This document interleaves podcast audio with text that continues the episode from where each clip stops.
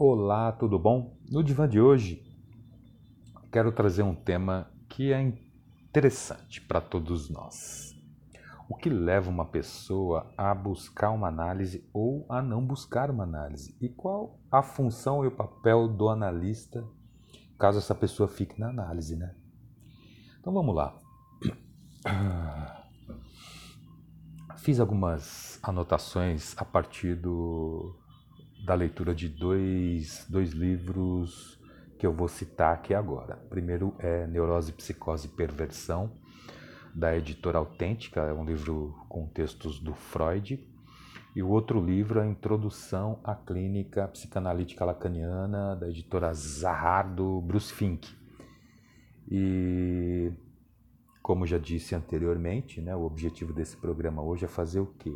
Tentar entender os motivos que levam uma pessoa a procurar análise e como que isso pode se dar junto com o analista. Perfeito? Vamos lá. Então venha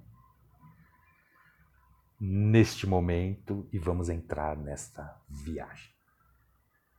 Alguns colegas da área psi, psiquiatra, psicólogo, psicanalista, psicoterapeuta em geral, acredita que só haverá uma transformação no analisando, que é a pessoa que procura a análise e entra em análise, se ele se esforçar, se ele for responsável por essa mudança, se ele quiser de fato mudar. Caso contrário, não haverá transformação. Já outros psicanalistas, alguns psis, tal, que leram Freud e Lacan, não pensa bem assim. Não é assim que a banda vai tocar.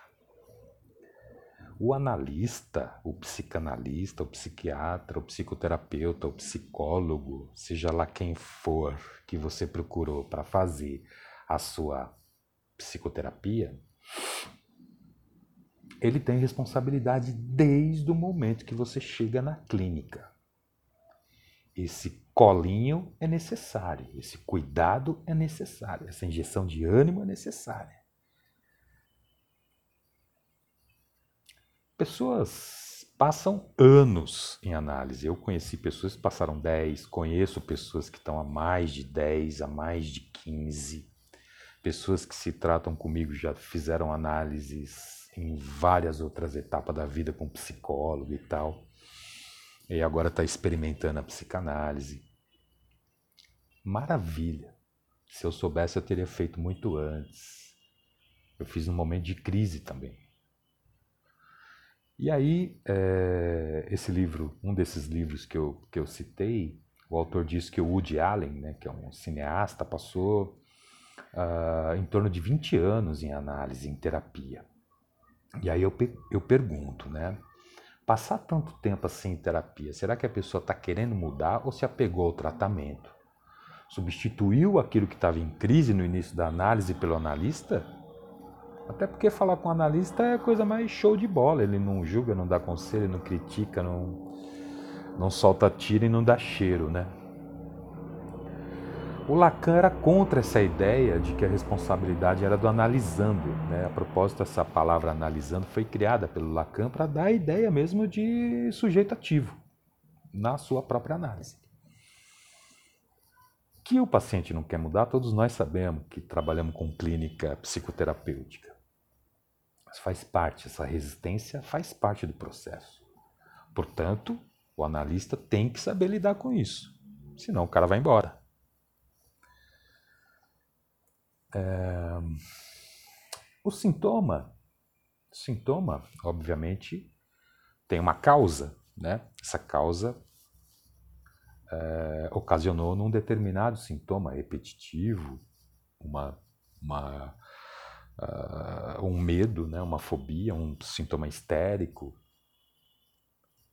Esse, esse sintoma ele tem uma origem, né?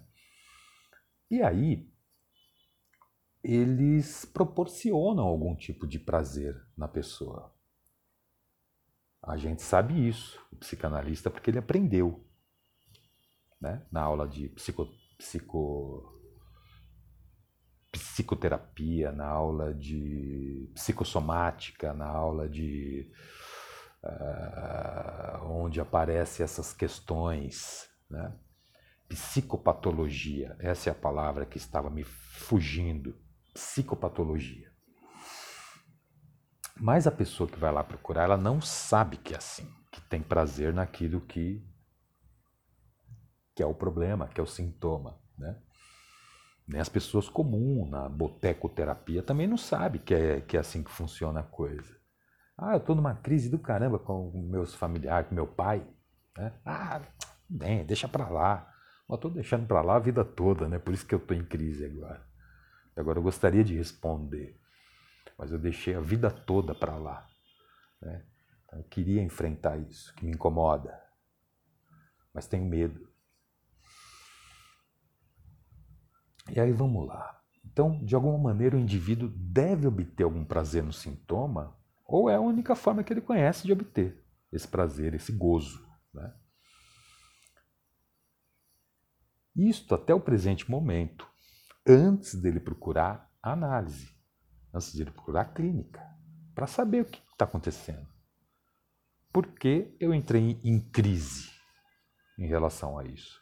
Era tranquilo, eu ia lá, deixava para lá, ia para casa, estava tudo certo, tudo bem, ficava um pouco entristecido, não lidava bem com aquilo, mas tranquilo, já conheço bem esse modelinho. Só que entrou em crise. Não tenho mais prazer nisso.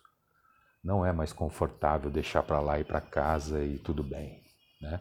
Então eu quero responder, eu quero saber por quê, eu quero entender o que está acontecendo, por que, que me trata assim, por que, que falou isso para mim, por que, que sempre falou assim. Né? Então é, é interessante esse momento da vida do ser humano. E aí vamos mais para frente aqui. Freud e Lacan entendiam que o psicoterapeuta não poderia acreditar que o analisando tivesse alguma vontade de mudar e que isso fosse um desejo autêntico de transformação por parte dele. A gente que trabalha na área sabe que não é assim.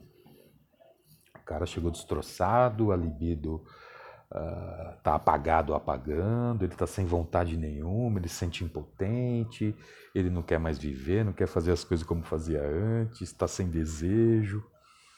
E aí a gente vai exigir dele alguma coisa? Não é justo. Né? E aí alguns psicoterapeutas não percebem que o desejo do analisando continuar o tratamento vai reduzir ou sumir de uma vez principalmente se ele estiver em análise de fato, se a análise estiver incomodando ele. Caso contrário, se é uma, uma terapia, né? uma terapia que não é profunda nas suas questões, o camarada não vai se sentir desconfortável. Então, o objetivo da análise é cutucar, por isso que ele quer ir embora. Então, o terapeuta, o psicoterapeuta, o analista tem um papel fundamental nisso. De não deixar que isso se torne uma, uma, uma justificativa para que ele não apareça mais. Ele pode até parar a, o tratamento dele a hora que ele quiser, no primeiro dia, no seg na segunda sessão, na terceira, na oitava, não importa, ele tem todo o direito de fazer isso. Até porque a psicanálise ela tem um contrato com a pessoa, né, onde a gente é honesto com ele, explica tudo que uh, o que pode acontecer, o que não pode acontecer, né? Você tem que uh, desde o início, né, uh, dizer qual é a, a metodologia de, de, de trabalho que será adotada, o que ele pode esperar, o que não pode esperar disso, né? E qual o nosso papel, né, o papel do analista nesse início? Né? E o desejo do analista ele é fundamental nessa chegada do, do analisando que está perdidaço. A gente não pode esperar que ele que buscou ajuda tenha força. Né? Essa força é minha, do analista. Eu que tenho que emprestar para ele, eu colocar à disposição para que isso uh, gere frutos para a vida dele. Aí, uh, existe também a, a, aquela ideia de que uma palavra de incentivo, de, de apoio do analista, como Um seja bem-vindo, legal ter procurado a análise, te aguardo uh, amanhã na próxima sessão ou na semana que vem, segunda-feira, tal hora, uh, pelo Skype, né?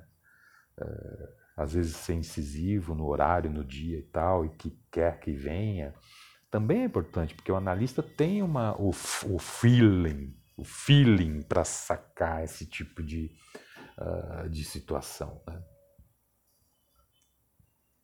E aí o, o, o, autor desse livro, Introdução à Clínica Psicanalítica Lacaniana, o Bruce Fink, vai dizer o seguinte, o analista deve manter uma postura desejante, desejo de que o paciente fale, sonhe, fantasie, faça associações, interprete, independentemente de qualquer antipatia que possa nutrir por ele.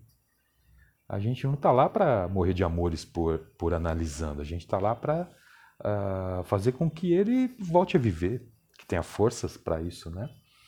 Então a expressão ainda o, o Bruce Fink falando, né, entre aspas, a expressão lacaniana desejo do analista é uma espécie de desejo purificado, que é específico do analista. Do analista não como ser humano dotado de sentimento, que a gente não pode levar problema pessoal para a clínica, mas do analista como função, como papel a ser desempenhado, e que pode ser desempenhado por muitos indivíduos extremamente diferentes. O desejo do analista é um desejo que se concentra na análise, e tão somente na análise. Fecha aspas, Bruce Fink. Ele ainda fala que, que esse desejo é um desejo puro, que não pose nenhum objeto particular, que não mostra analisando o que o analista quer dele.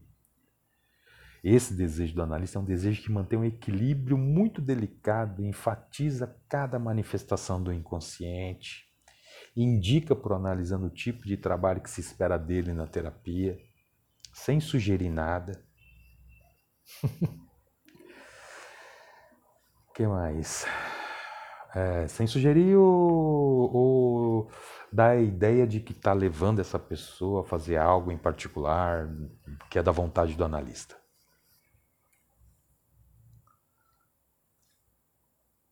Então, esse paciente, né, que pode se tornar um analisando, eles não chegam à clínica com o desejo autêntico de mudar e nem com o desejo autêntico de conhecer a si mesmo. Até cocei a cabeça. Embora, a princípio, muitos expressem o desejo de saber o que deu errado. O que, que deu errado? Por que, que eu estou aqui procurando você, senhor psicanalista. A essa altura da minha vida, quarenta e tantos anos, trinta e pouco, o que, que deu errado? O que, que eu fiz que o tiro saiu pela culatra? Por que meus relacionamentos sempre desmoronam depois de um tempo? Porque tenho dificuldade para romper uma relação, seja ela qual for, não importa se é, é marido e mulher, Pode ser familiares, pode ser com trabalho, pode ser com amigos. E aí, o Lacan, ele sugere que esse desejo seja um desejo com raízes profundas, de não saber nenhuma dessas coisas.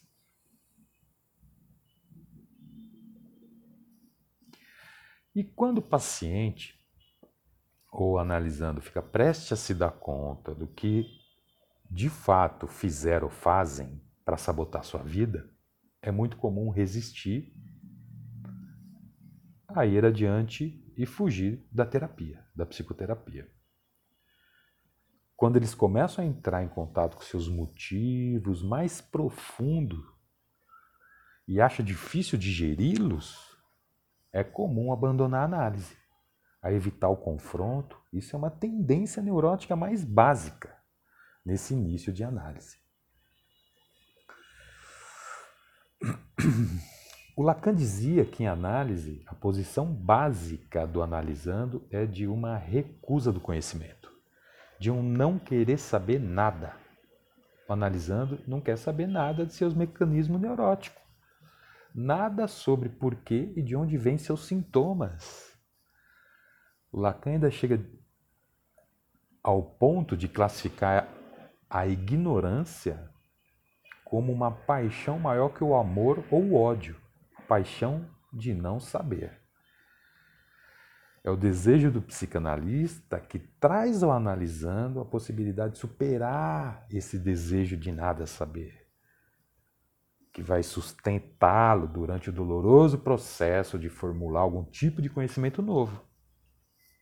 O Lacan chega a dizer que a única resistência na análise é nossa, do analista. Pois a resistência do, a resistência do, do paciente ela pode ser superada se o analista estiver disposto a, a participar desse processo. Vamos para frente. A resistência é aprendida no curso de psicanálise como, como uma, um mecanismo de defesa comum, comum Freud dizia que o sintoma dá um prazer, uma satisfação substituta, porém não são eternos, certo? Uma hora entra em crise. Os ídolos começam a cair, entra em conflito com a sociedade, já não tem a mesma tolerância com os familiares, começa a responder para o chefe, as próprias expectativas da pessoa começam a entrar em xeque ou em choque. Alguns outros sintomas também podem se se intensificar a cada momento, como agorafobia, que é uh, o medo de ficar em ambiente desconhecido ou que se tem a sensação de não conseguir sair de ambiente cheio, transporte público, cinema, entre outros. Né? Uh, vamos para frente essa satisfação masoquista nas queixas. Né? Quem não conhece alguém que reclama ou já reclamou da falta de prazer na vida ou falta de prazer para viver? E quantos desses procuram uma psicoterapia, uma análise? Existe uma certa satisfação nessa insatisfação, como nas queixas. A culpa é da minha esposa, do meu marido, do meu pai, da minha mãe, do meu filho, do meu chefe, do meu trabalho, do meu professor por eu estar assim, insatisfeito. Os franceses chamam de agora meu francês é pior do que o meu inglês, mas vamos lá. Jouissance, o jouissance, gozo. Eu tenho gente que me escuta aí na França, cara, Luxemburgo, Luxemburgo. Então essas pessoas falam francês. Jouissance, jouissance. Para você que está aí é, que me escuta no idioma francês. E aí mais um trecho né, do livro Introdução à Clínica Psicanalítica Lacaniana, da editora Zaha, desse autor Bruce Fink, né, ele vai dizer o seguinte, uh, ela qualifica o tipo de barato que alguém pode tirar do castigo, essa satisfação, né? Da autopunição, de fazer algo tão prazeroso que chega a doer, como o clímax sexual, por exemplo ou de fazer algo tão doloroso que se torna prazeroso. A maioria das pessoas nega obter prazer ou satisfação com seu sintoma. Porém, o observador, o observador de fora costuma ser capaz de perceber que elas desfrutam esses sintomas, que gozam com eles de um jeito que é por demais indireto, sujo ou sórdido, para ser descrito como prazeroso ou satisfatório. O termo gozo capta muito bem a ideia de gozar por qualquer meio necessário, por mais limpo ou sujo que ele seja. Fecha aspas. As pessoas viveram anos de uma maneira que entendiam ser a mais adequada e obtinham uma certa satisfação nesse modo de agir. Aí, esse modelo, esse modus operandi, entra em colapso e aquele gozo sofre um impacto. É a crise do gozo instalada no, no sujeito, no cidadão. Onde havia prazer, há incertezas. Não sinto mais prazer quando converso com essa pessoa sobre as mesmas coisas. Estou incomodado com isso, não era, eu não era assim. Aí o marido, o chefe, amigo, acha que essa pessoa não anda boa da cabeça e encaminha para uma clínica de psiquiatra, psicólogo, psicanalista. O problema é sempre do outro. Vamos encaminhar o problema para a clínica, para a solução. Né? Vamos levar o carro para o mecânico ou para a funilaria. Como se quem manda alguém para algum lugar desse não tivesse nenhum problema, né? Como se aquele que manda não tem problema. O analisando vai chegar nessa clínica passando por uma crise do gozo que quer que o analista resolva, conserte. Faça com que essas coisas voltem a funcionar como antes. Não quer ser livre do sintoma, quer que o sintoma volte a ser eficiente naquela satisfação substituta, naquele prazer substituto. Ele quer que o analista restabeleça a satisfação ao modelo anterior. E o que, que o analista faz? Oferece um prazer substituto. Né? Nesse pr primeiro, nessa primeira relação, nesse primeiro momento de análise, que é essa relação transferencial e a decifração do inconsciente. Não é bem isso que os analisantes estão querendo nesse momento. Eles querem retornar à satisfação anterior. Aquilo era prazer para eles. E aí, vamos considerar que a pessoa chega na, na análise quando está em crise, pode até dispor a aceitar a satisfação substituta da decifração do inconsciente, que parece interessante. Ele pode fazer algumas perguntas do tipo: pelo que ansiar? O que esperar do tratamento?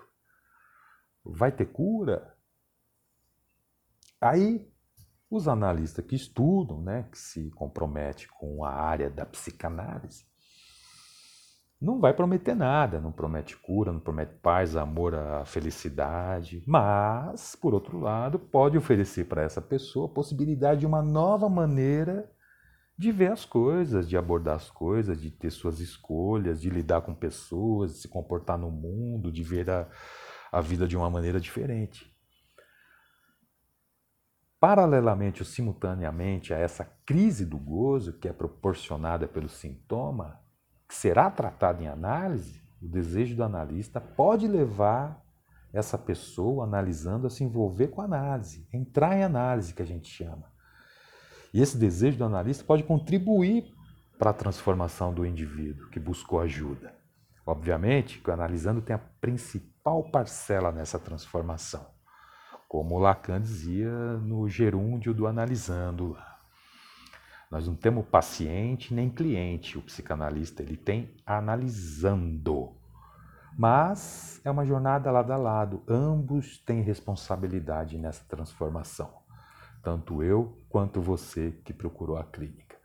Portanto, às vezes a gente não sabe por que, que a gente não está lidando da mesma maneira que lidava há vinte e tantos anos com o pai, com a mãe, com o marido, com a esposa, com o trabalho, com a vida, com as perspectivas de vida que não são as mesmas. Talvez você amadureceu, né? as coisas mudaram, certo? Então deixe que isso aconteça de uma vez por todas. Um grande abraço. Estou pensando na possibilidade de fazer programas quinzenais. Essa sexta tem, na outra não. Na próxima, um próximo programa. Grande beijo, obrigado. Obrigado por todos que escutam. Eu fico muito feliz por isso e adoro fazer o programa. Valeu, beijão e até a próxima. Curta, divulgue, compartilhe e é isso. Beijo. Até mais.